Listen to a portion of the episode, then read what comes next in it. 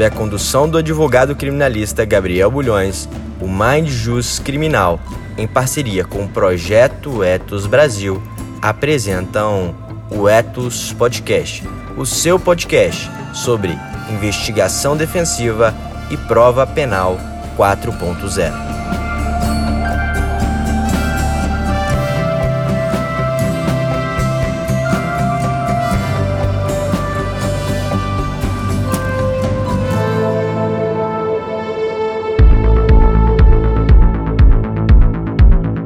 Alguém tem alguma questão, pessoal? É, só pegando o gancho que ele falou, que não existe uma fórmula mágica para descobrir é, a mentira, mas assim, queria saber a opinião dele se em relação desses, desses indicadores, né, linguagem falada, linguagem visual, linguagem corporal, é, qual seria a, o, o, fator mais determinante entre eles? Ele falou que não passar a pergunta, eu vou o antecipar discurso. o que eu acho da resposta, que é o conjunto. Nada disso é, isoladamente vai responder nada. Tem que ser tudo em conjunto. É, mas, mas, o mais, mas o mais importante é o discurso.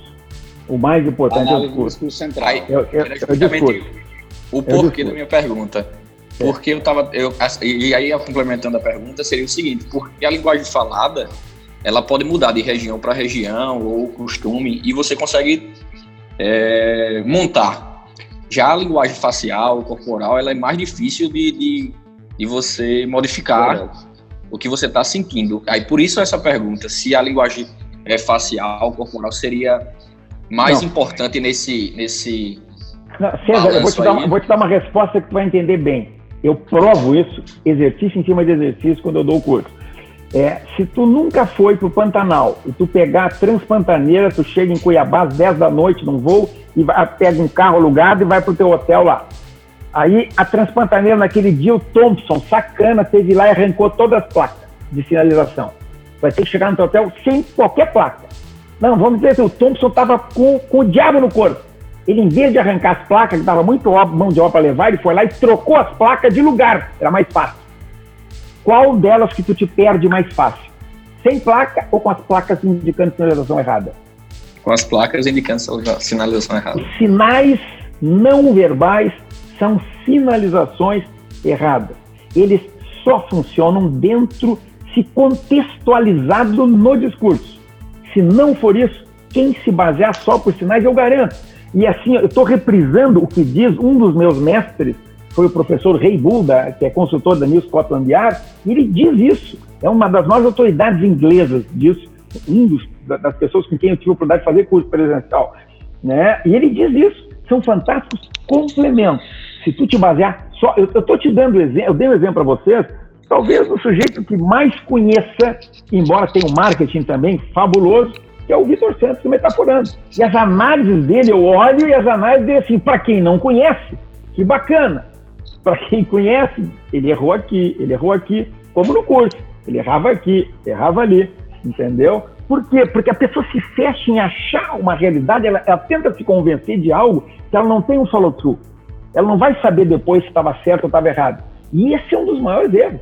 É a gente se si mesmar por algo que é absolutamente. O que, que é alguém olhar aqui agora a Natália com aquela posição? Se eu pegar o livrinho do Corpo Fala, eu vou dizer que ela está questionando bastante o que eu estou dizendo naquela posição, porque o, corpo fala, ainda mais se o, se o dedo tivesse apontado no nariz e que não. Não! Aquela pode ser simplesmente a posição de conforto dela.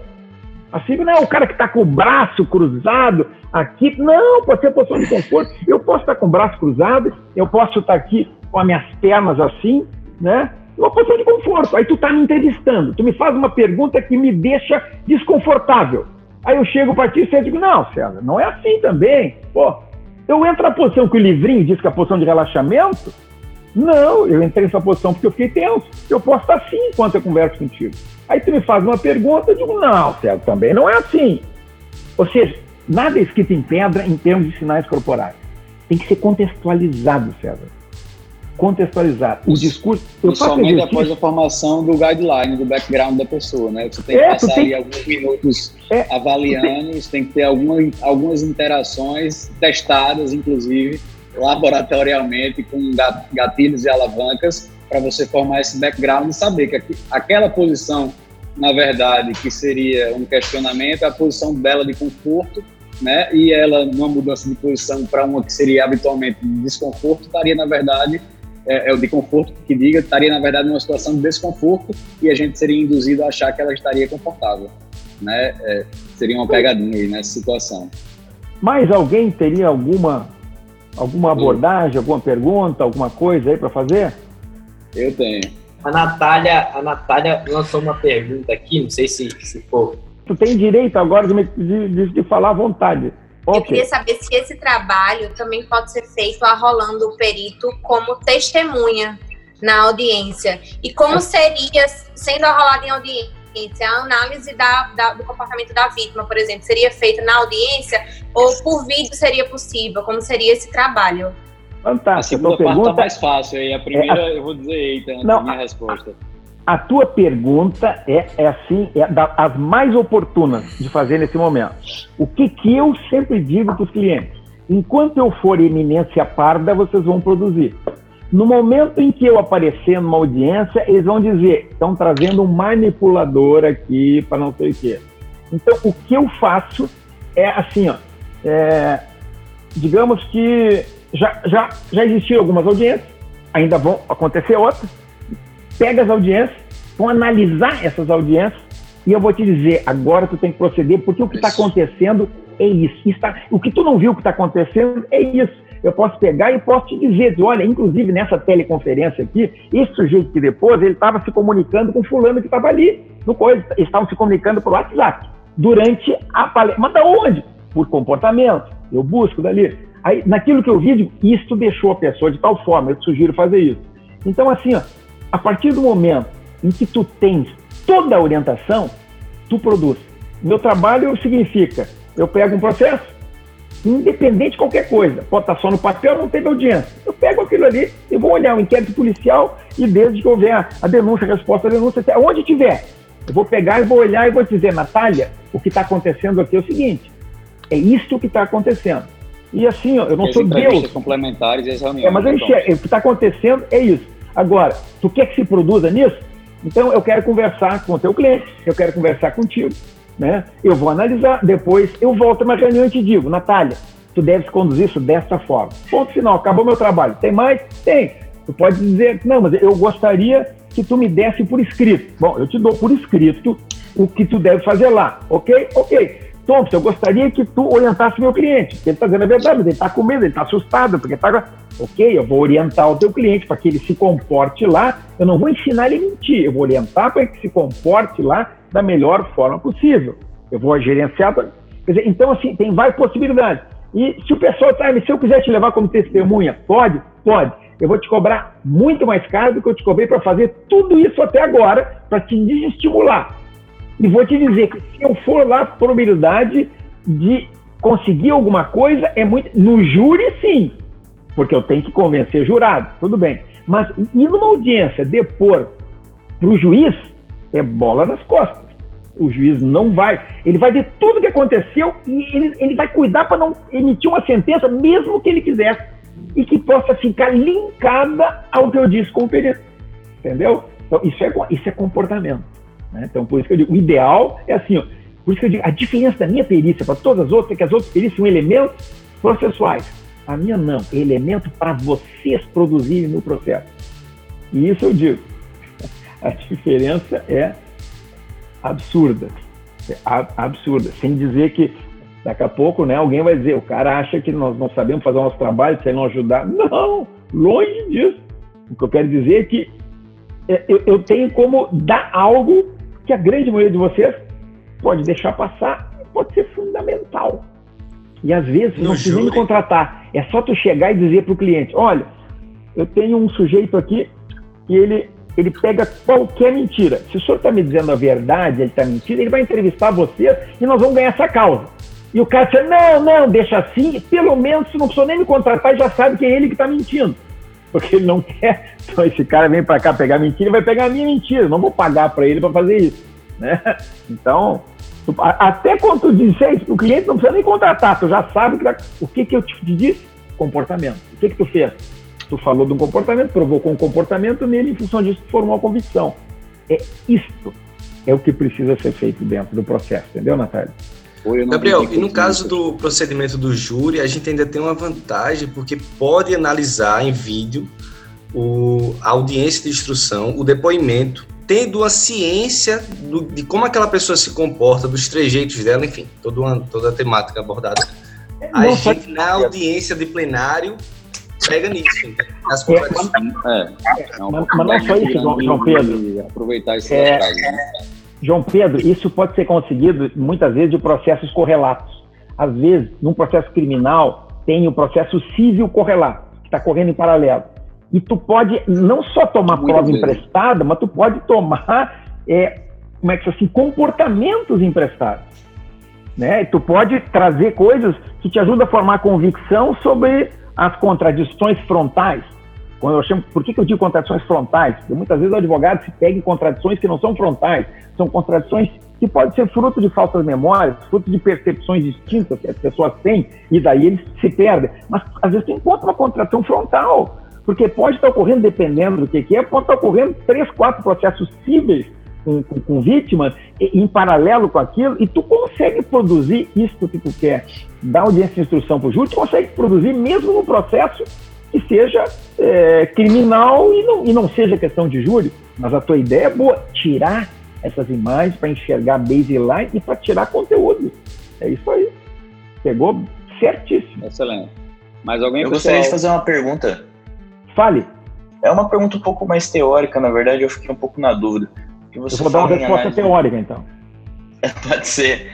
É, porque você fala em análise do discurso, e aí eu fiquei curioso para saber qual seria mais ou menos a, a matriz assim de alinhamento da, da análise do discurso. Porque eu não entendo muito é, aprofundamento é. É, a análise do discurso tem 19 itens. Né? É, eu nunca abordo esses 19 itens de forma em checklist, mas ela aborda, por exemplo, detalhes. É um, um dos itens, dos 19, checklist é detalhes. Se eu perguntar para vocês, alguém quer abrir o microfone e me responder, se alguém que dá um discurso bem detalhado aumenta ou diminui a credibilidade? Alguém que abriu o microfone só para me dizer, não precisa justificar, só dizer. Eu acho que aumenta, eu acho que diminui. Alguém quer me responder? Aumenta, eu acho. Aumenta a credibilidade, o Diogo? Ok. É... Depende, eu, eu acho que diminui porque quando dá muito detalhe, talvez seja criada a história. Ok, é, então eu, assim. Eu diria ó, que a priori aumenta. Ok, então vamos lá. Eu diria assim que a quantidade de detalhes não faz nenhuma diferença, porque ela vai depender da baseline. Se o sujeito que fala é um cara explicadinho, ele vai dar muito detalhe. Se é um sujeito retraído, ele vai dar pouco detalhe, independente se está dizendo a verdade ou não. O que interessa é a qualidade do detalhe. Se o detalhe é ilustrativo, este detalhe confere veracidade. Se o detalhe está ali em excesso, ou ele está ali para convencer, como técnico de venda, tu não pede, e o cara começa a te dar, olha, doutor, e tem mais isso, ou seja, ele quer convencer. Hoje de manhã, eu posso dar um exemplo hoje de manhã, o Chico passou cada oportunidade que eu perguntava para ele, passou dizendo, porque é um absurdo isso, porque eu sou um cara de bem, porque eu cuido da minha família, porque eu nunca perguntei isso para ele, ele estava tentando me vender o que a imagem dele, que ele jamais seria capaz de fazer estúpido vulnerável, o tempo inteiro, o que, o que isso faz? Dá para ele o comportamento do mentiroso, o comportamento do sujeito que é culpado. Porque o que não é não se preocupa em encher de detalhes de comportamento. Não, inclusive com os meus filhos, é, eu nunca peguei meus filhos no colo, eles até reclamam que eu sou assim, até não, não gosto. Eu não pedi isso para eles. Isto são detalhes que não são ilustrativos, entendeu, o, o Diogo? Isto são detalhes colocados para tentar vender uma ideia. Então, isso, por exemplo, é uma uma. A outra, por exemplo, é contradições frontais. As contradições, eu vou insistir, elas precisam ser frontais. Se o sujeito disser na audiência de instrução, em determinada situação, ele estava lá sozinho, e questionado, reperguntado, ficou claro, ele estava lá sozinho naquele dia. E depois, quando chega no plenário, a testemunha vai lá e diz: Não, porque eu não tenho certeza que quem viu melhor isso foi a minha namorada que estava comigo. Bom, eu tenho uma contradição frontal. Agora, se sujeito disser, não, que eu me lembro lá, eram umas três ou quatro pessoas, depois chegar no depoimento, ah, não, era uma meia dúzia que tinha lá, ah, mentiu. Não, não mentiu. Essas percepções, a nossa memória não é carimbo de nada, a nossa memória é uma percepção personalíssima que se altera no decorrer do tempo e se gera, inclusive, falsas memórias.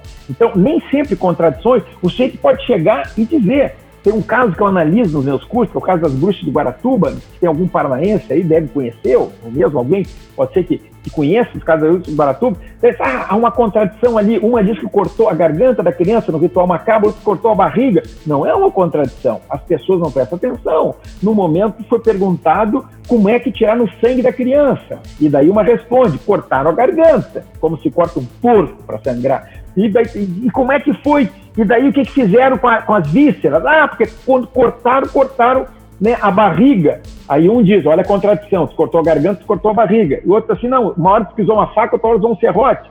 Os dedos da criança foram amputados. Os dedos foram tirados com o serrote. A barriga foi... Ou seja, não há contradições, às vezes, é até a nossa percepção. Então, este contradição frontal é, por exemplo, um outro detalhe.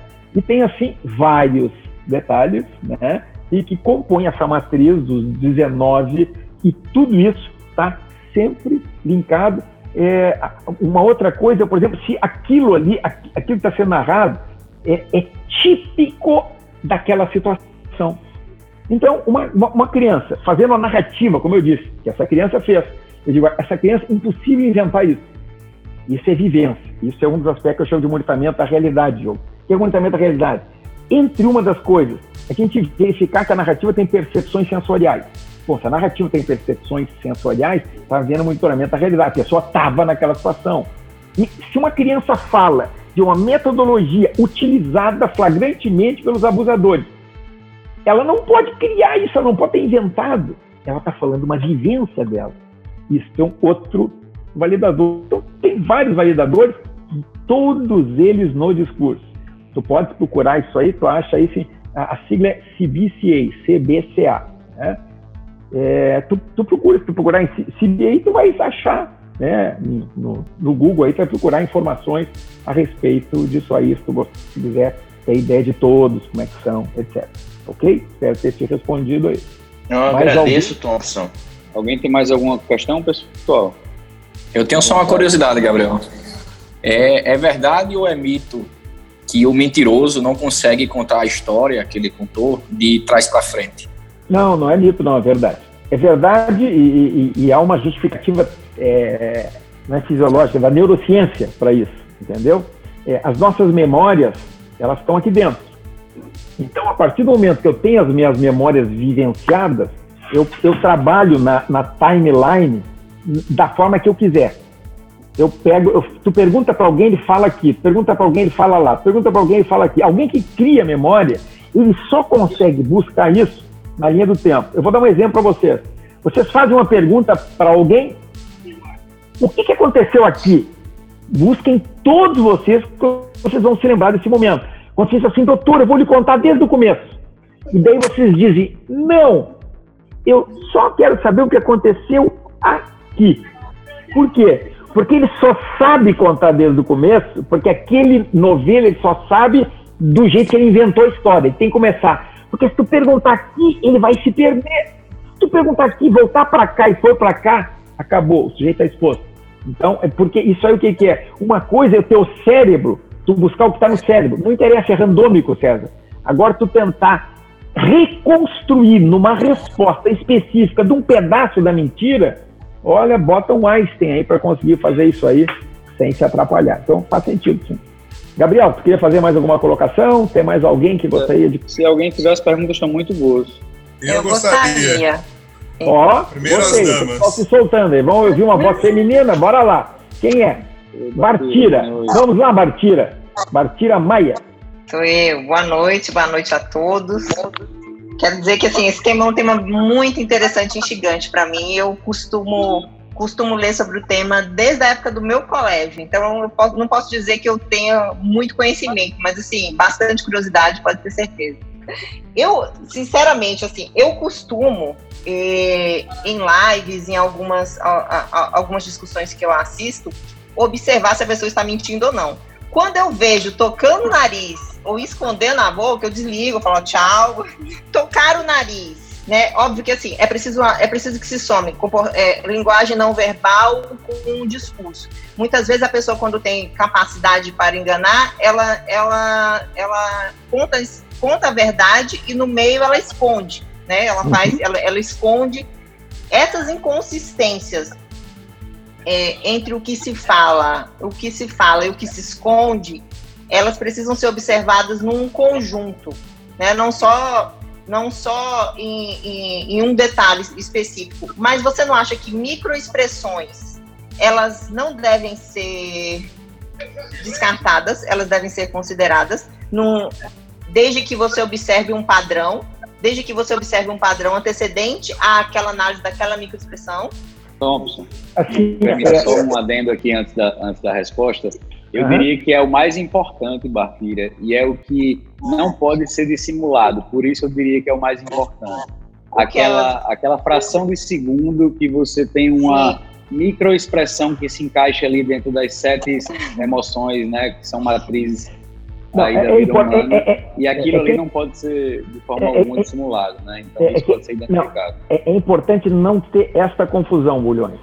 É, hum a Bartira fez uma pergunta, na pergunta dela há uma confusão de conceitos e agora quando tu falou, tu, tu deu um nó nessa confusão. Então vamos deixar bem claro. É, deu... Nos ajude. Vá. É, então vamos lá. Uma coisa é microexpressão, as outras são as sete emoções universais identificadas por Paul Ekman, né? Que foi o que o Gabriel disse. Assim, em qualquer lugar do mundo são aquelas sete que estão ali. As expressões e as microexpressões têm uma diferença. A microexpressão é uma reação numa fração de segundos, de forma incondicionada, dada pelo sistema nervoso central, independente da nossa vontade. Esta microexpressão, quando a gente sabe olhar, ela fala toda a verdade. Ela fala tudo, mas ela só vai acontecer a cada gatilho. Quer dizer, se tu entrevistar alguém linearmente, tu não vai ver microexpressão. Tu vai ver microexpressão quando tu tiver uma alavanca psicológica, quando tu apresentar uma evidência, quando, tu, quando a pessoa se sentir exposta, quando tu mostrar uma fotografia, naquele momento tu vai ter uma microexpressão. Se não, o que tu vai ter são uma das sete emoções que o Gabriel falou ali, né, que são as emoções universais, e estas têm que ser contextualizadas. Porque, assim, é, o que, que é aquela emoção? Ela valida ou ela desvalida? Um sorriso pode validar ou tirar a validade. Porque o sorriso pode ser verdadeiro, o sorriso pode ser de escárnio, o sorriso pode ser de sarcasmo, o sorriso pode ser de desprezo. Tu dá um presente aí pro teu namorado, esposo, noivo, sei lá, ele pega o presente e faz assim, ah, que legal! Odiou o teu presente, entendeu? E assim, que legal. E simplesmente a expressão no rosto ele tiver assimétrica, a expressão assimetria é de desprezo. Então, no momento, e, ele deu um sorriso, ah, que legal! Não, ele odiou aquilo ali. Então, a primeira, a primeira maneira que alguém foge de uma exposição, uma mentira, é com um sorriso. A pessoa dá um sorriso. Uma expressão chamada na literatura, você já deve ter visto, isso chamada de dumping delight. Ela dá é uma leve surpresa, um sorriso, ela foi pega. Então, por exemplo, só a emoção em si, ela não diz nada. Ela tem que estar contextualizada. Ela tem que ser identificada como sendo verdadeira ou não. Como ela, ela tendo um link. Tem gente que fala de como o filho morreu, morreu, desculpa, como o filho quase morreu quando era criança, na hora de nascer, ele fala sorrindo. E o filho está mentindo. Como é que ele vai falar que o filho quase morreu sorrindo? Porque a emoção, ela pode ser buscada aquela de quando ele teve a vivência, ou ele pode buscar uma emoção de como ele se sente, o que ele não pode falar sorrindo é de como o filho morreu. Então, assim, a, a, as emoções elas têm que estar contextualizadas para validar ou não, Batida. Entendeu? Tá. olhar, um discurso de, olhar discurso de alguém tá. na televisão e, em função do que tu vê acontecer de linguagem não verbal, tu dizer que a pessoa está mentindo ou não, eu te garanto que tu vai errar mais que uma criança de 8 anos de idade que estiver do teu lado e nunca leu nada. Ela vai acertar mais que tu. Porque tá. isto induz a erro. Não tem como. Tu não tem baseline dela para saber. Entendeu? As pessoas, quando se tocam, elas se tocam porque ah, o cara está coçando aí. Sabe por que, que é isso? Porque quando o sujeito mente, normalmente, é, há, há uma, uma, alteração, falta fluxo sanguíneo aqui. Isso dá uma sensaçãozinha de coceira. Mas não é só quando mente quando ele fica tenso ou quando ele simplesmente, que nem eu, que passo o meu meus cursos inteiro aqui fazendo assim. Se é que eu já não fiz várias vezes aqui, se alguém já não notou fazer. Eu estou falando e, e faço isso aqui. E eu faço o tempo inteiro. É minha baseline. Então, sem te conhecer, Mas o cara tá mentindo. Eu tava, tu tava falando, eu tava assim. Que motivo eu tenho para estar tá assim? É o meu jeito, é minha baseline. Então, isto não pode ser escrito em pedra. Tu não pode olhar tá. alguém e dizer, pelo comportamento não verbal, eu posso ver. Não, não pode. Tá. Deixa eu te não. perguntar, com relação às microexpressões. Você acha, no nível, no escalonamento de importância, é, mostro já. No nível de escalonamento de importância, você acha que é mais interessante, assim, mais interessante, consegue ver mais verdade no olhar, na expressão dos olhos ou da boca, se puder fazer uma, um, um escalonamento de importância? É isso, Entendi. gente. De 8, 8 a 2 para os olhos. Os olhos. E a pupila? pupila? A pupila eu peço que desconsidere para não tirar o foco do que é importante. Porque a pupila, dilat... pupila a, a, pupila dilatada pode ficar. Se tu te preocupar em ter foco num detalhezinho desse, que a, a, tu pode ter alguém que é que tu pode ter alguém que não sei o que, sei lá, e que pode eventualmente te tirar do foco, a pupila eu peço para tu esquecer. Nos olhos Até porque tem... a dilatação, a dilatação ela ocorre por vários motivos, né? Por N Inclusive motivos, pela né? variação de luz e etc, luz, né? É. Pela variação da atenção que tu tá dando para algum assunto, né? Cresce. Então tem isso, tem uma série de coisas. Eu fui, enfim, é, até doença. Isso. Então, é, é, tudo, é muita coisa envolvida em sinais corporais. A dinâmica ocular, que a programação linguística diz, eu desconstruo. Eu desconstruo direto. Não existe aqui, ah, você está olhando para cima, para a esquerda, para baixo, para dizer, não existe aquilo. Isso não existe, não tem sustentação nenhuma. Todos nós temos a nossa dinâmica ocular e não aquela dinâmica. Posso fazer só mais uma pergunta para finalizar? Pode. Com relação à, altera alteração da voz, a velocidade, eu não sei se isso foi perguntado, eu, eu não acompanhei desde o início. A uhum. questão da velocidade do que se fala e da uhum. altura e do Sim. tom da voz. Quando Sim. ele muda, eu percebo Sim. muito nos meus clientes, uhum. eu percebo a mentira muito no tom e na velocidade. É. Sim, é possível. É possível. Muito, isso, é muito, muito. Dá vontade de rir, assim. Dá vontade de dizer, filho, não precisa, menos. Isso é, Sabe? isso é, Mas, isso é um indicador confiável, sim. É. A, a velocidade e o tom? É, é, a alteração na velocidade da fala, não no tom. A velocidade sim. da fala. Tá. O sujeito, é, a, a, variação. Se o sujeito fala devagarzinho sempre, não significa nada. Agora, se quando tu toca no momento, é, faz uma questão de desafio controle, o sujeito diminui, a fala diminui por uma razão, diminui o ritmo por uma razão simples. Ele, é a, as demandas cognitivas são tantas que diminui o processamento. Nós temos um cérebro para processar tudo. Então o cérebro vai processando o que vai sendo dito de forma mais lentamente, porque ele está processando o que, que ele tem que dizer para estruturar a mentira e dar esse comportamento. Eu observo também, eu não sei se tem, se tem coerência o que eu estou falando, mas assim, eu observo a, a variação do entre uma voz a voz fica mais fina quando está mentindo. Sim, é a voz fica mais fina quando está mentindo, por quê? Porque as nossas cordas vocais são músculos. E quando alguém mente, alguém fica tenso. E quando alguém fica tenso, os músculos ficam tensos. E a corda vocal, como o músculo ficando tenso, tende a provocar uma voz mais aguda. Faz sentido. Ok? Obrigada, viu?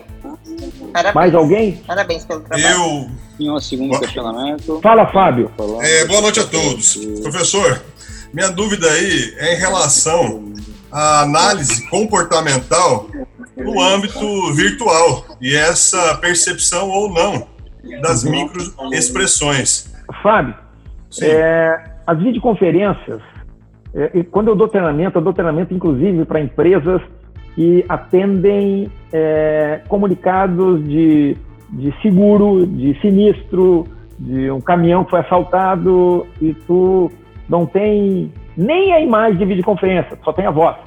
Então, a videoconferência te permite, sim. A videoconferência, o tribunal do júri com videoconferência, é acho que a coisa mais esdrúxula que eu já vi na minha vida. Nunca vi nada mais absurdo, mais esdrúxulo de se falar no tribunal do júri. Tu não produz no tribunal do júri sem estar todo mundo enxergando todo mundo. Então, até que consigo botar uma câmera 360 para fazer isso e não uma câmera que se mova, a câmera movente não resolve. O tribunal do júri é uma estupidez. Acabou com o tribunal do júri se permitirem fazer isso. Mas as audiências, aquilo que se perde nas audiências não é significativo. Dá para produzir muito bem com teleconferência. essa pergunta eu tenho em relação aos meus cursos. Tem gente que está acostumado a assistir presencial. Eu digo, não, vamos fazer online. Ah, tá, não é a mesma coisa. Digo, não, não é a mesma coisa, não. Tu pode fazer em casa, sentado na tua casa, deitado na tua cama, pode fazer sem pegar trânsito, pode fazer lanchando, não é a mesma coisa. É mais barato, não precisa viajar. E nós estamos aqui falando, né, como se a gente tivesse. Eu, eu duvido que alguém esteja notando alguma diferença de comunicação, de produtividade, do que se estivesse é, na mesma sala. Ao contrário, as pessoas se sentem mais à vontade até para falar mais. Então, na videoconferência, dá sim para produzir, Fábio, tranquilamente com análise comportamental. Obrigado, professor. Eu tenho Alguém tem mais alguma questão? Eu tenho uma pergunta, assim, até uma curiosidade, na verdade. falando. Tem como. Oi, tem, tem como desligar é, essa forma de análise durante a sua vida pessoal? Porque eu me pergunto isso pelo seguinte, eu fico pensando até em relação a quem eu conheço como psicólogo e que uhum. atuam nessas áreas, que realmente a pessoa não consegue desligar e ela precisa não. aprender a conviver com isso. Então isso, fico pensando isso, como é, é lidar é com isso e como é talvez lidar com a paranoia constante que isso pode produzir. É, é, isso. Eu brinco muito com os meus alunos, que eu digo que eu tenho um hobby caríssimo, que eu não recomendo para ninguém, que é, é muito caro. É muito caro casar e separar, casar, separar, casar, separar, casar e separar. É caro, caro, eu não recomendo isso para ninguém. Né? Eu estou no, no, meu sexto casamento, e daí o pessoal me pergunta, Diogo, também esse negócio de ficar enxergando mentira, não, não tem nada a ver com isso, né? É outra coisa. Mas realmente é um problema quando a gente está enxergando, por quê? Porque o problema, a, a dificuldade é que é tu te controlar. Porque é fantástico tu enxergar se tu conseguir não transmitir que está enxergando. Então, o que, que tu faz? Tu tem que te reeducar. Tu vais enxergar, tu faz um curso, eu tô dizendo, você faz um curso comigo de cinco dias, né? 24 horas de curso, depois do primeiro encontro, ele chega em casa com a minha orientação. Não acaba com o teu casamento, eu quero te ver na aula amanhã de novo. Porque o cara chega em casa e ele quer, ah, mas então, ele começa a enxergar. É, todos nós, tu também vai mentir da tua proteção. Todos nós mentimos uma questão de proteção, de, equilíbrio social, de proteção de mente. Né? O importante não é isso. O importante é que no trabalho, tu identificar a mentira, está a diferença entre o sucesso e o fracasso. É isso. E na vida pessoal, né, tu não vai poder, tu tem que acostumar, pô, fulano mentiu, deixa. É normal. Mas tu chega para alguém e expõe que ela está mentindo, aquilo era uma proteção social, você te expõe, as pessoas vão se afastar de ti. Eu brinco muito com alguns amigos meus, eu até sacaneio. Entendeu? Existem expressões, por exemplo, né? Se o cara chegar para ti e diz assim, quase certo, o Diogo, traduz, esquece. Quase certo é esquece. Se não tiver nenhum imprevisto, tradução, eu não quero te dizer não, depois eu vou te dizer que deu um imprevisto. Ponto final. Isso é escrito em pedra. Então, hoje eu moro aqui em Santa Catarina, numa praia do lado de Floripa. Eu sou gaúcho. Quando eu morava lá em Porto Alegre, eu morava no condomínio com meu melhor amigo. E, e, hoje eu sou vegano também, na época eu não era. Eu digo, hoje, Jorge, vamos fazer um final de semana, vamos fazer um churrasquinho lá em casa. Esse batom, você é quase certo, não tiver nenhum imprevisto, eu tô lá. Eu digo, ah, que pena. E como assim que pena? Que pena que tu não vai. Esse, eu tô te dizendo, é quase certo. Então eu vou fazer o seguinte: toma cenzinho, bota no bolso, se tu for, é teu. Se tu não for, me dá duas azulzinhas dela. Não, para com a tua neura. Ele não pegou o cenzinho, porque não ia. Né? Então, assim, com um amigo, tu até pode dar uma sacanagem. Agora, se tu tentar simplesmente expor as pessoas, todo mundo vai se afastar de ti. Não tem. Não tem como.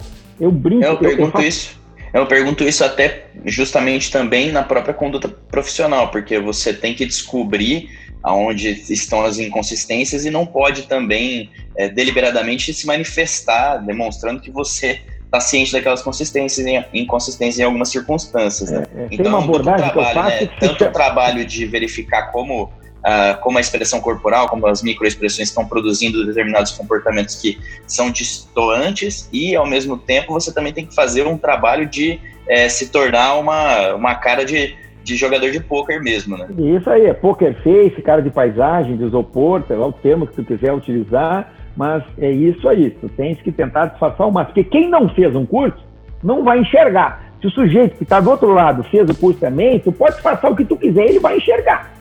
Mas quem não fez, não vai saber olhar e não vai enxergar. É isso aí. Perfeito, obrigado, Thompson. Estou à disposição de vocês. João Pedro, a única obra que eu recomendo é essa aí. Se tu quiser mais bibliografia, tem a Linguagem das Emoções, do Paul Ekman, que é muito bom, muito bacana, né? E, e fora isso, o resto é em espanhol e em inglês, né? Porque não tem mais nada em português que seja fruto de um trabalho sério que vale a pena ser lido, que eu conheço, ok?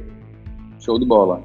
Então, pessoal, já dirimidas todas as dúvidas e apresentadas todas as intervenções, eu só tenho a agradecer, Thompson, pela sua disponibilidade. Você é um grande parceiro, um excelente profissional de alto gabarito, tem muito a somar com, com a advocacia brasileira. Né? Então, em nome do Mastermind Criminal e do Projeto Etos Brasil, eu agradeço mais uma vez a presença de todos aqui, pessoal, e vamos que vamos às próximas atividades. Um forte abraço. A gente está anunciando aqui também em primeira mão, né, Thompson?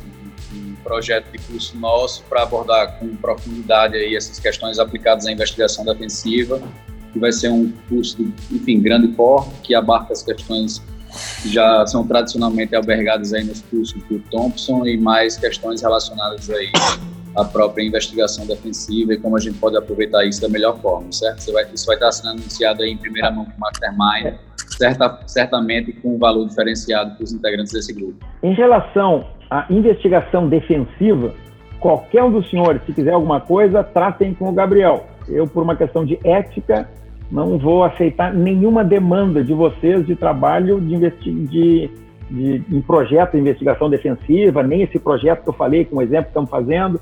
Isso é, um, é, uma parceria que eu fiz com o Bulhões, então, se alguém me procurar, eu vou dizer, procurem o Bulhões. Em relação ao curso de investigação defensiva, a mesma coisa. Agora, se tiver interesse nos meus outros cursos, meu WhatsApp Indico tá fortemente, pessoal. Como muitos dos alunos de Thompson, eu digo também mudou a minha vida, né? Foi um marco em alguns aspectos, eu posso dividir minha vida em duas aí, com relação a essa é. oportunidade. É, a única coisa que eu preciso é o seguinte, eu não gosto de encher o saco de ninguém. Qualquer um de vocês que tiver interesse em receber informação dos meus cursos, e, e com preço diferenciado, né, César? É, por estar aqui, por ser do Mastermind, eu só preciso que me passe um WhatsApp para identificar dizendo, Thompson, eu me mando informação quando tiver. Pronto. E vão receber. Ok? Ô, Thompson, no mais. Tá, me hum. permita ir além, nós estamos aqui entre 40 amigos e somos muito mais, somos 200, 300.